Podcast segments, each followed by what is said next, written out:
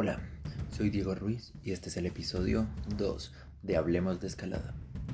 Ahora vamos a hablar de las modalidades de escalada. Existen distintos tipos o modalidades de escalada. Les voy a nombrar y a explicar algunas de estas, las que para mí son las más importantes. Primero tenemos la escalada clásica. La escalada clásica consiste en que la primera persona de la cordada, es decir, el que va subiendo la ruta de primero, se encarga de ir poniendo los seguros en la vía. A esto se le llama abrir. Esto es más difícil que ir atrás porque cuando vas abriendo la ruta vas colocando los seguros. Pero si te caes antes de haber colocado el seguro siguiente, vas a caer hasta el seguro anterior. Entonces vas a tener lo que en escalada se llama como un vuelo, que es cuando quedas colgado o suspendido de la cuerda después de haber caído una distancia. Entre cada seguro más o menos hay aproximadamente metro y medio. Así que si te caes sin haber puesto un seguro, por lo general tendrás una caída de metro y medio. Mientras que la persona de atrás de la cordada va subiendo, pero con los seguros ya puestos porque la persona de adelante los puso. Entonces si se cae no va a haber vuelo, solo va a quedar colgada de la cuerda.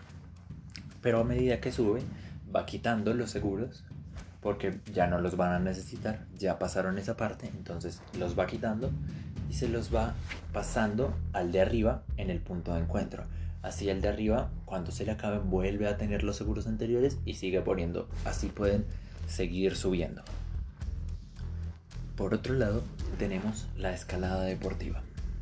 Esta consiste en subir paredes, que pueden ser tanto naturales como artificiales, pero que ya tienen los seguros puestos. Así tú solo tienes que ir escalando y colocando la cuerda en los seguros. Solo te aseguras y ya, no tienes que poner el seguro. Esta modalidad se enfoca más en buscar la dificultad de la ruta, ya que se planean las rutas para hacer pasos más complicados y poder llegar a una dificultad mayor. Eh, en esta modalidad se hacen competencias que consisten en poner dos rutas una al lado de otra en una misma pared artificial. Eh, entonces suben dos escaladores al mismo tiempo y van cada uno haciendo la ruta. Eh, con los mismos pasos, exactamente la misma dificultad, pero pues están compitiendo contra otra persona, entonces deben hacerlo lo más rápido que puedan. Otra forma de competir en esta modalidad es cuando la ruta es muy difícil, cada uno la escala en una vez, entonces vas subiendo y hasta donde llegues, si te caes, ahí llegaste. Y luego pasa el siguiente y sube hasta donde pueda y hasta ahí llega. Entonces, eh, en esta forma ganaría el que más llegue. Y en caso de que una persona logre completar la ruta, ganaría la persona que haya completado la ruta en menos tiempo. También existe la escalada en grandes paredes. Esta, como su nombre lo dice, consiste en escalar paredes de una longitud muy grande. Entonces es necesario subir con hamacas, sleepings, alimento para poder eh, estar arriba unos días, ya que tú no puedes terminar la ruta en un solo día. Entonces lo que se hace por lo general es que subes un trayecto que se llama largo. Entonces subes un largo, descansas eh, un rato, unas dos, tres horas. Entonces cuando terminas de subir el largo montas la hamaca o el puesto de descanso en un seguro, descansas una, dos horas, subes otro largo y así. Una vez que he subido más o menos tres largos, eh, montas otro punto de descanso Así ahí montas tu hamaca o el lugar donde vayas a dormir, el sleeping o etc. Y duermes, pasas la noche colgado en, la pared para al día siguiente poder volver a hacer otros largos para completar la ruta. más o menos aproximadamente un largo consta de 100 metros. Entonces pues hay rutas de 600, 700 metros en donde duran varios días por lo que se hacen uno o dos largos por día. Otra modalidad es la escalada en solo. Esta es la modalidad más peligrosa de toda la escalada porque se realiza sin ningún tipo de protección a una altura muy elevada. Entonces, si el escalador se resbala o se cansa y se suelta o se cae por algún motivo, pues caerá desde esta altura sin ningún tipo de protección y puede tener daños muy graves o incluso morir. Esta modalidad solo se practica cuando el escalador está muy seguro, tiene una condición física y mental muy buena que le permite no caerse durante la ruta.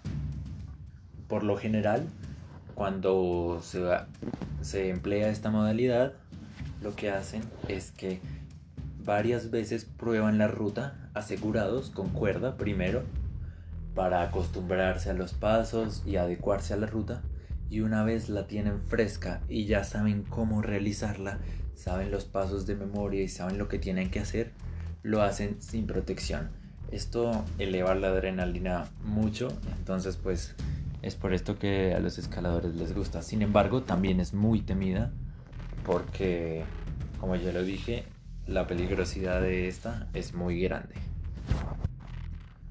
Una modalidad algo similar a la anterior es el boulder. En esta tampoco se emplea ningún tipo de seguridad. Sin embargo, las rutas que se escalan no tienen mayor altura. Apenas constan de unos 5 o 6 metros. Y si tú te caes abajo hay colchonetas muy gruesas que te protegen del impacto por lo que no hay un daño grave al momento de tu caerte. En las ciudades hay muchos gimnasios de boulder, ya que es más sencillo que un gimnasio de altura, porque pueden hacerlo en un lugar más reducido y solo hay que adecuar el espacio, poner colchonetas, adecuar las paredes, poner presas y te queda un gimnasio adecuado para hacer, para hacer boulder. En esta modalidad se busca mucho los pasos de dinámicos o saltos, donde tú tienes que hacer pasos sin control, es decir, que estás en una presa y tienes que saltar, por así decirlo, a otra, ya que si tú te caes, caes a una colchoneta y no hay mucho riesgo, así que te puedes volver a montar e intentarlo una y otra vez. Por lo que en esta modalidad se busca mucho la dificultad de las rutas. Y por último tenemos el Psychoblock. Esta modalidad también se hace sin ningún tipo de seguro y con alturas mayores a las del boulder. Eh, pero no hay riesgos. ¿Por qué? Porque se escala en acantilados donde abajo hay mar. Entonces tú puedes subir, subir, subir, ir escalando y si caes, caes al agua, al mar. Entonces este pues recibe tu impacto y no tendrás ningún daño. Esta modalidad también la puedes practicar en paredes artificiales eh, en las que adecúan una pared al lado de una piscina por lo que si tú, tú puedes subir y tranquilamente si te caes caer en la piscina también se realizan competencias de psychoblock en las que adecuan las piscinas olímpicas con paredes artificiales para hacer competencias. Y estas han sido las modalidades más importantes de la escalada para mí. Así que hasta aquí este episodio. Pero no te vayas, estate pendiente porque dentro de poco vendrá el tercer episodio en el que hablaremos sobre la historia de la escalada. Hasta la próxima.